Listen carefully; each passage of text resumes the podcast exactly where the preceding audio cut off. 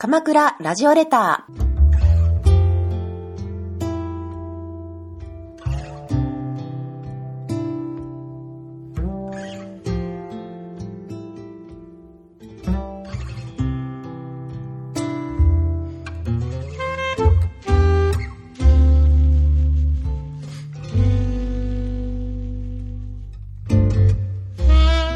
ラジオレターをお聞きの皆様、こんにちは。パーソナリティのゆりです。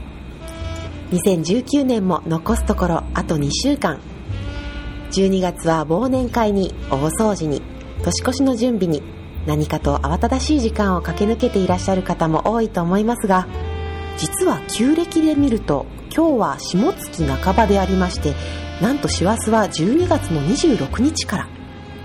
そして旧暦の元旦は1月25日なのでやり残したことがまだまだ山積みでと慌てていらっしゃる方には朗報です。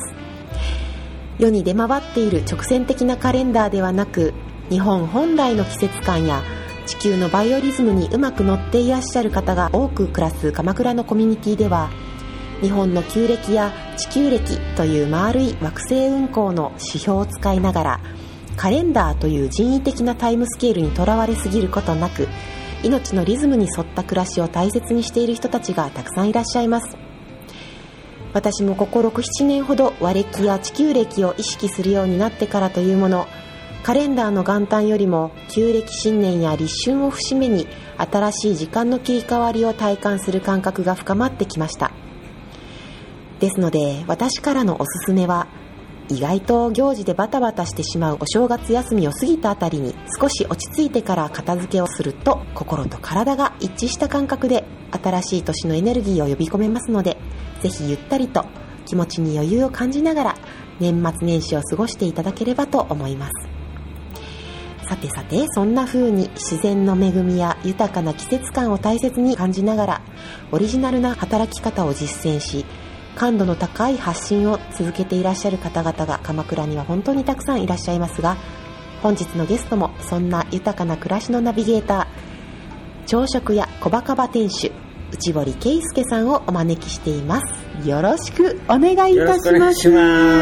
もうねあの内堀さんじゃなくてうっぽんさんでいいですかね？はい。うっぽんよ。ようやくようやくうっぽんまでこぎつけましたラジオレター。今日33回目。ね1回目は宇治さん、ね、宇治さんね、はい、本当にみんなねこういういい人ばっかりだねなんて言っていただいてるんですけれども。聞かせていただきました。あありがとうございます。ね、本当ね、一本はですね、小バカバの、まあ、店主ということでいらっしゃるんですけども、私のイメージとしては、こう、一飲食店の店主という枠にとらわれないこの奥行きを私は感じていてですね、なんか遊び心とか、楽しみ上手とか、好奇心をね、やっぱり形にするっていうのが上手な方なんじゃないかななんていうイメージを持っているんですが、まあ、いろいろとね手がけていらっしゃる活動もあるのでちょっとご紹介も含めて自己紹介いただけますでしょうか。はい、はい、えー、朝食や小バカバのうっぽんです あの音楽やったりとかね、うんうん、あの宇治さんをプロデュースしたりとかね。いろんな活動をしてこの辺りみんな自分じゃできないプロデュースをし合ってるっていうね。そうですね。やっぱり宇治さんとかねあの、うん、茶ハットの大竹さんとかね、はい、あのもう地域のスターなアイドルなんでね。中年アイドル。中年アイドル。もうそういうことをやったり、最近はまあ割とおとなしくしてますけど、えー、そうですか？どうしちゃったんですか？もうね子供も小さいしなんか家となんかお店を往復してるような感じで静かに静かに。生きています。本当ですか？はい でもねあのフェイスブックとか拝見するとね、はい、本当にいろんなところにね顔を出されたりあと私ちょっとまだ参加したことなくて興味津々なのは句会、うん、俳句のね、うん、いや俳句は本当に素晴らしくて、うん、結構もう3年ぐらいやってるんですけど、みんなハマっちゃって。ハマっちゃって。それこそさっき言ったねその季節の移り変わりっていうのが、もうエンターテインメントになってて、日本人のその季節の移り変わりに対するその感性、すごいじゃないですか。すごいですね。ね。それをこうちょっとずつアーカイブされていくと、うん、あこれがなんかこの風光るっていうやつなのかとかなんかいろんなその季語がね、うん、こう想起されるわけですよ出会った時。に、うん、でそうすると、ね、昔の人はインターネットもテレビもないから、うん。そうやってちょっとした季節の移り変わりをンターテインメントとして、うんこの生きる喜びにしてたんだろうなと日本の豊かさを感じます。本当にまあ季節感がちょっと薄らいできてしまっているとは言われても、うん。でもやっぱり鎌倉なんてね海も山もあって自然が身近にある中で毎日ねこう暮らしているとやっぱりちょっとした花のね、うん。あの姿とかねその風光るですかさっきね。そう2月ぐらいのね、うそのんちょうど初春の季語で、はい。うん。まだ寒いんだけど、うん。光の量がちょっと増えてきて、みたいなね。うん。そんなことをねあのアウトプットする楽しい区会なんかをやっていらっしゃったりはい。あとグリーンモーニング。そうですね。はその朝を、まあ、音楽で楽しもうみたいな、もう10年ぐらいやってるんですよ。で、ある意味ではもう、そういう音ミュージシャンの、まあ、コミュニティができて、日曜の朝は、こう、音楽で楽しもう。ん。う。そんな雰囲気になって、すごいですね。その10年？ぐらい。10年ぐらいやってわあ。毎月やってらっしゃいますよね。毎月ですね。ねそうマーケットもやってたんですけど今ちょっと、あの定期開催はお休みしてるんえうんですけど、うん。うん。いろんな場所でね開催しながらね。ここあの小バカバもそうですし、うん。あのカフェゴーって行って、うん。小町にあるカフェでやったりとか、うん。新たにはそうあの町の大学ではい講師をされることになったとか。そうなんですよね、は1月に、はい。そのなんだなりわい学っていう。なりわい学。その自分の人生をこう、まあ、どうデザインしていくかってみんな試行錯誤していく中で、うん。まあ、その仕事と仕事だけじゃなくて自然との関わりとか、うん。その都会との関わり方とか、うん。どういうバランスでいくのが、うん。この自分の幸せ感とうん。合うのかなみたいな、一人一人多分違ったね。物語を持ってらっしゃるから。うん。ねその物語聞けるだけでもねうん。すごく面白い講座だと思うんですけど、うん楽しみですね。もう本当にいろんなことをねもりもり手掛けていらっしゃるわけですがはい、そんな 一本さんがはい、書いてくださった手紙。お手紙。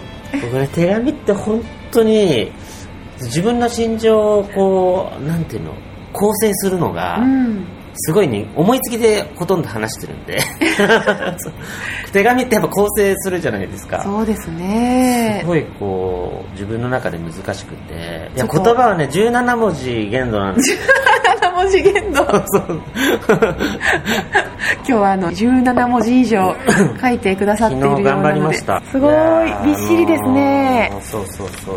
あのどなた宛てに書いてくださったんでしょうか。あこちゃんって。はあはあのまあフェイスブックとかねやられてる方は結構みんな知ってると思うんですけど、あの先月の終わりにえっとがん子宮頸がんで亡くなった僕より年下のうん。まだ39かなの友達なんですよね。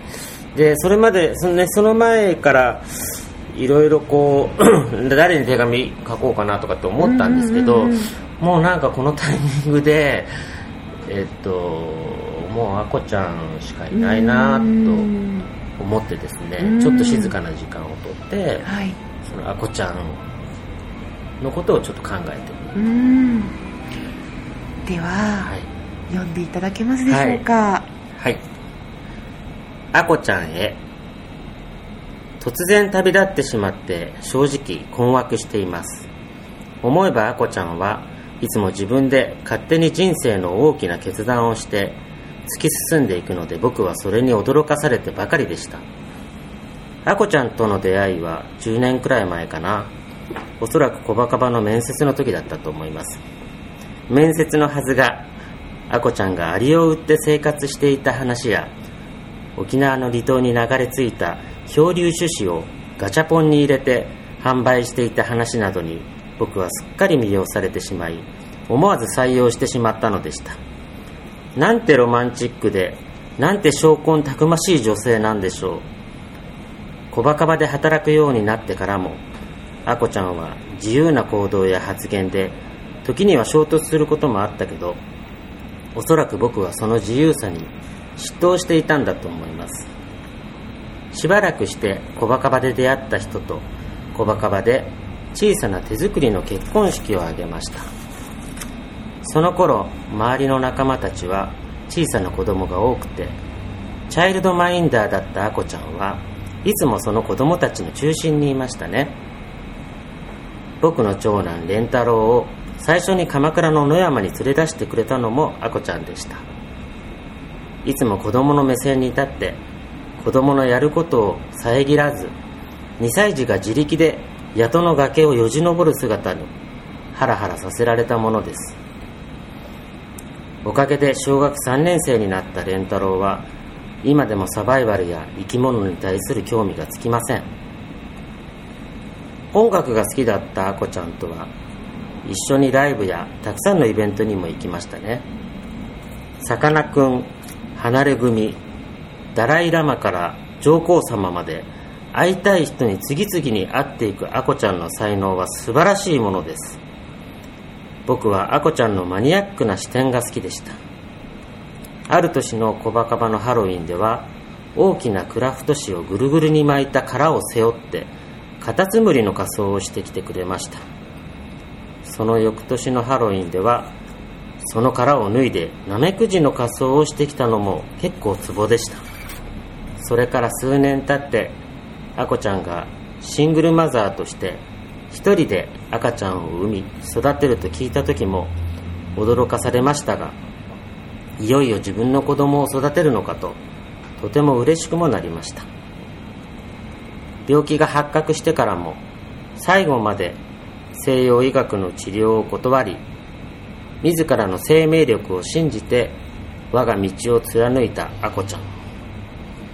止めどなく溢れる好奇心と揺るぎない行動力で人生をあっという間に駆け抜けていってしまいました。自転車にまたがっていつもケタケタ笑いながら振り向きざまに「またね」という姿が今も脳裏に焼き付いています。一人娘のあんちゃんのことはこれからも鎌倉で同じ時間を重ねてきた家族のような仲間たちと一緒にずっと見守っていくからね。だから安心して休んでいてください。と言ってもあこちゃんのことだからあちらでも野山を駆け回ったり小枝や昆虫を採集したりしているのでしょう。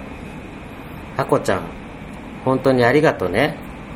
楽しかった。またね。令和元年12月6日うっぽんより。鳥肌立っちゃって。ああなるほど。なんなんかなるほどって言っちゃったんですけど なるほどって。あの私もねあのあこちゃんとはそんなにあの何度も何度もお会いしたわけではないけど、うん、それこそ立ち話をしたりとか、うん、そういう程度ではあるけれども、うん、立ち話をすると結構長話になってしまうっていうようなね、あのすごく本当に好奇心旺盛の人だったなって思って。一番子供みたいだったような気がする。だから本当今回ね、うん、すごく急だったじゃないですか。そうなんです。分かってから本当数ヶ月ですね。3ヶ月ぐらいかな。だからあのみんなでね治療のあの足しになるようにこうチャリティーをやったりとかっていう準備をしてて、うん、で振り込まなきゃねって言ってた矢先に、うん、みたいなそういうこうショックがあったりして。あの多分ねその皆さん多分本当に驚きとショックと、うん、そういうのが結構まだあると思うんですが、うん、あの今お手紙を拝聴しながらですね不謹慎かしら、うん、楽しい気分になっちゃってですねそうなのっていうかやっぱりそのお通夜とかもね参列してやっぱりなんだろうな。まあ悲しいし、でお手紙書くときにやっぱりそういう悲しいことよりやっぱり、うん、いろんなエピソードが面白いから、ね、ありって生活してたとか、ね、結構もう最初から掴まれるじゃないですか。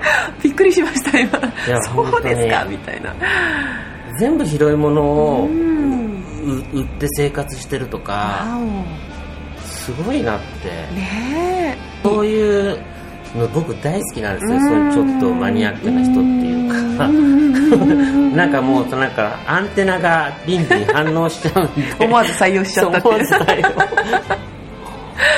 うん。そうそうそうなのでねあの亡くなった方へのお手紙とは思えないぐらいこうほっこりとしたこう思わず笑顔が何度もほころん。でうなずいてしまうようなお話を聞かせていただいてうん。すごくあったかい気持ちにありがとうござないりました。本当にあのあのあこちゃんもきっとうん。天国でまたケタケタと笑いながらうん。なんかいろいろ心の赴くままうにん。飛び回ってるのかもしれないですね、うん。それかのもうあの早々と次にこっちに生まれてくる準備をしてるかもしれないですね。なんか妖精なん妖精だったんじゃないかなとか。うんうんうん本当にね、まあ、そういう意味ではあの今ね今回初めてお伺いしたその、えー、あこちゃんがねここで働いてもいいらっしゃったっていうのもお聞きしたので、そういう意味ではすごくこの小バカははいろんな方をつないだり、うん、これからもつながっていく拠点になっていくんじゃないかなって。やっぱりなんかみんなファミリーもともと家族経営の食堂から始まっててうん。それがどんどんこう街に広がっててうん。街自体がなんか大きいファミリーになってるようなそういうことを再認識させられる出来事でもあったんですよね。ん。そうですね、まあ、本当にあの話が尽きずあのもっともっとあのウッポンを掘りたいような 感じがしていますので。内を掘るで内掘り。内を掘る。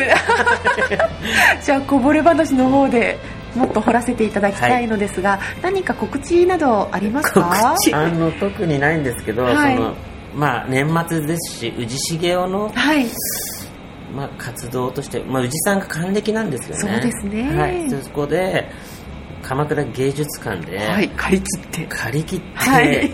大持ち寄りクリスマスディナーショーを開催する予定ですので、はい。どなたでも行って大丈夫なんでしょうとか思います。と思いまはい、す、Facebook にイベントページがあるので、まあ、宇治さんも知ってる方でね誰か来たいなっていう人がいたら、あの数はどれだけでもぜひみんなで宇治さんを還暦をお祝いしましょうとはい。いうことで、鎌倉の宝ですか？ら、はい、本当そうですね、折しもクリスマスはい。24日ではありますけれども、はい。ね、あの鎌倉の重鎮を。で宇治重雄のね 外れた音を聞いて。鎌倉らしい、はい。あのクリスマスを過ごしましょうということで、今日はありがとうございました。ありがとうございました